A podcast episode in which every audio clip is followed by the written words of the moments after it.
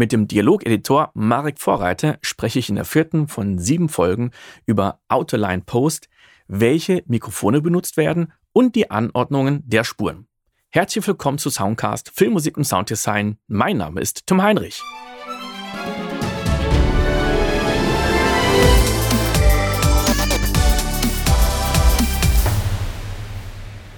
Ja, das haben wir schon mal gesehen. Das braucht ziemlich viel Vorbereitung und wahnsinnig viel Ordnung ja. und Disziplin, bevor es an die, ja, ich hätte fast gesagt, an die eigentliche Arbeit geht, aber das stimmt ja nicht, weil das, was du jetzt gerade gezeigt hast, ja zum Dialogediting gehört. Und das sind natürlich Sachen, die sind natürlich viel schneller, wenn du so machst, weil du so nicht erklären musst. ja. Andererseits, wenn wir jetzt über einen Film reden, der 100 Minuten lang ist, mhm. Dann hast du natürlich trotzdem dementsprechend viel Vorarbeit. Also kann man jetzt sagen, wie viel Vorarbeit geleistet wurde oder geleistet werden musste bei so einem Film mit so einer Größenordnung, bevor du an das eigentliche Editing gehen kannst? Ja, es dauert so, das hat so ein, zwei Tage dauert das.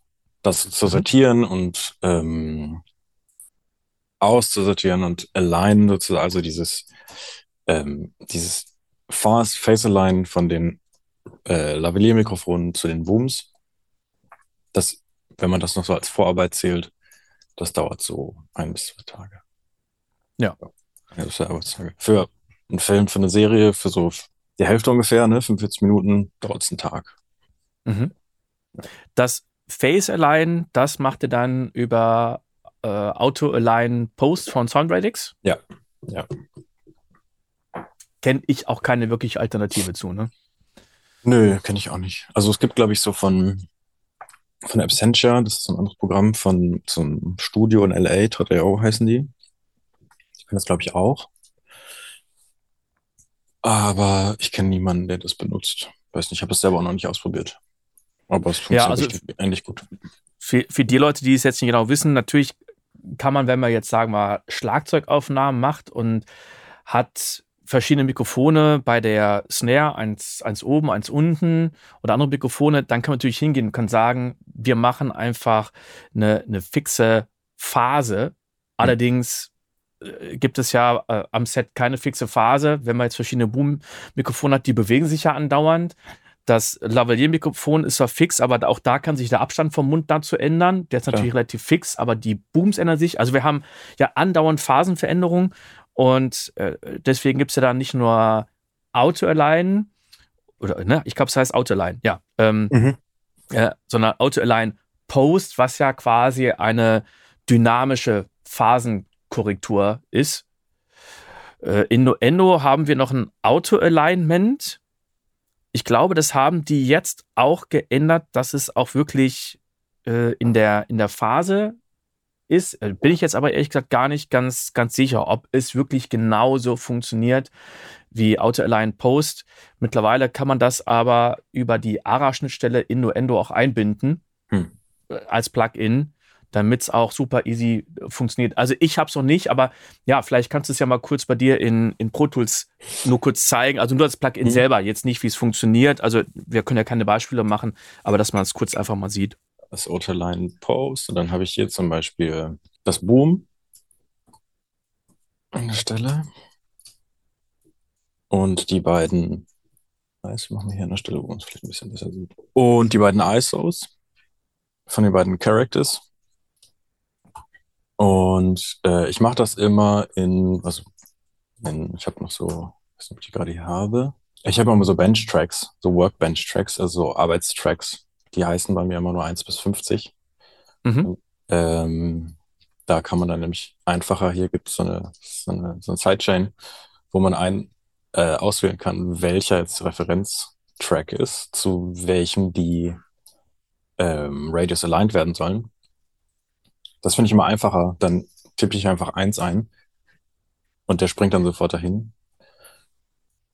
Äh, die habe ich aber hier schon rausgehauen. Ähm, genau, ich wähle hier also Assembly 1 aus, in dem Fall jetzt mal beispielsweise, weil hier das Boom ist. Hier gibt es nur einen Boom. Das ist relativ einfach dann zu entscheiden, wozu das aligned werden soll. Ne? Wenn ich hier reinzoome, sieht man sogar ein ganz schöner, Oh ja. auf, ganz schöner Offset. Ne? Ja, da sehen wir, dass die Lavalier-Mikrofone um einiges früher sind im Vergleich zum Boom. Genau, das ist relativ weit weg an der Stelle in der Szene. Ähm, genau, kann ich markieren.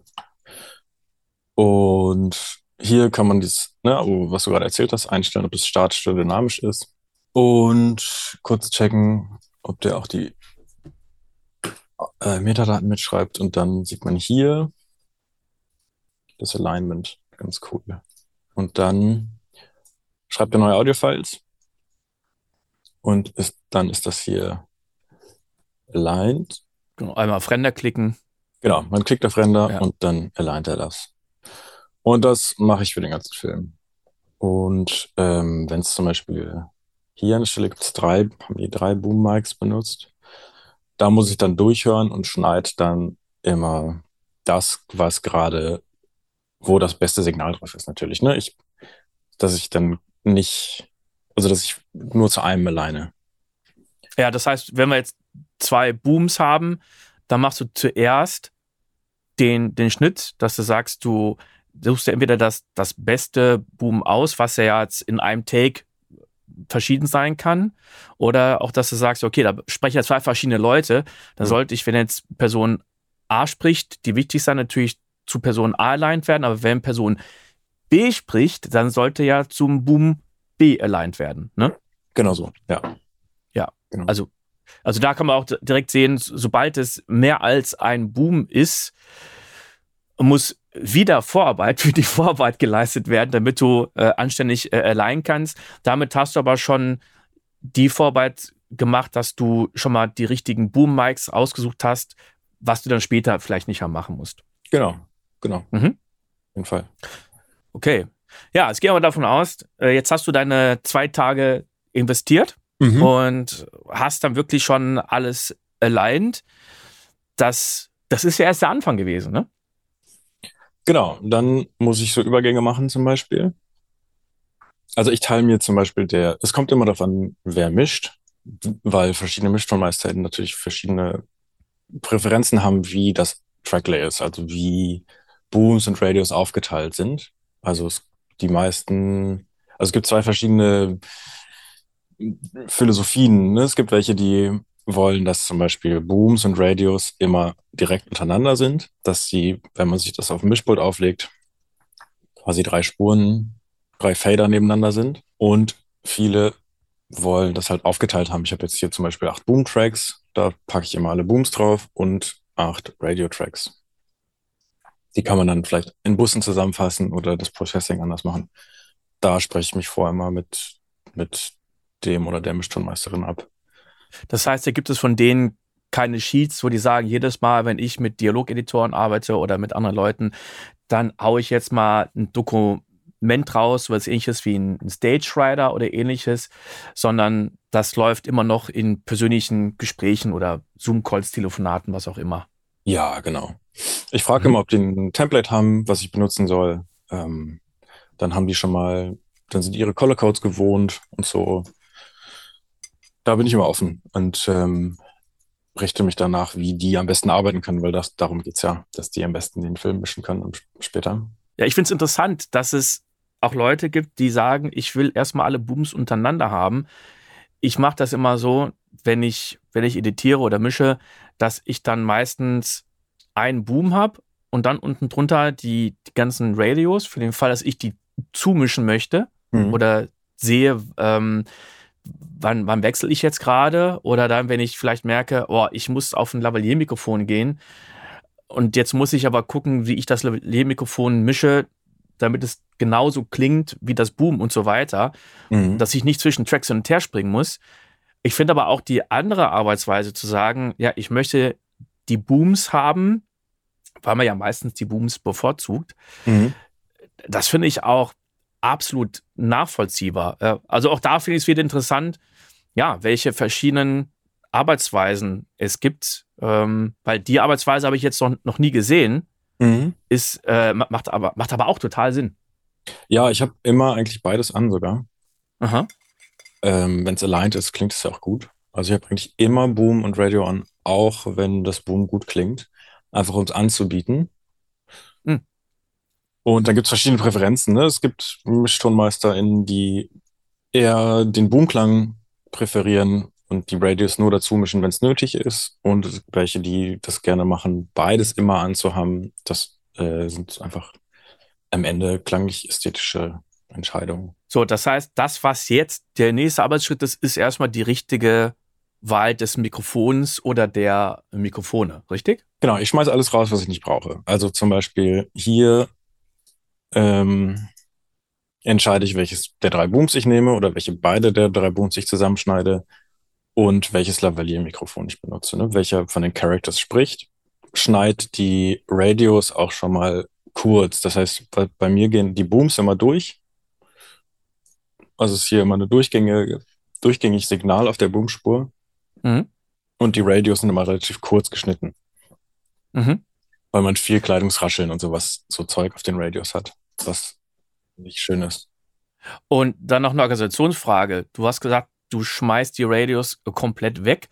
Mhm. Hast du im Vorfeld noch eine Sicherheit, in denen du mit Playlists arbeitest? Oder sagst du, nee, weg ist weg? Nee, mit Playlists arbeite ich nicht, weil ähm, bei Umschnitten Playlists nicht mitgeschnitten werden. Deshalb ist es so ein bisschen verboten. Ah, ich weiß gar nicht, wie das Innuendo ist, aber das wäre natürlich für, für beide Programme doch eigentlich eine mega Option, dann zu sagen, okay, ich möchte, dass eine, eine Playlist nicht mitgeschnitten wird oder wie in diesem Fall, ja, ich möchte, dass eine Playlist auch mitgeschnitten wird, oder?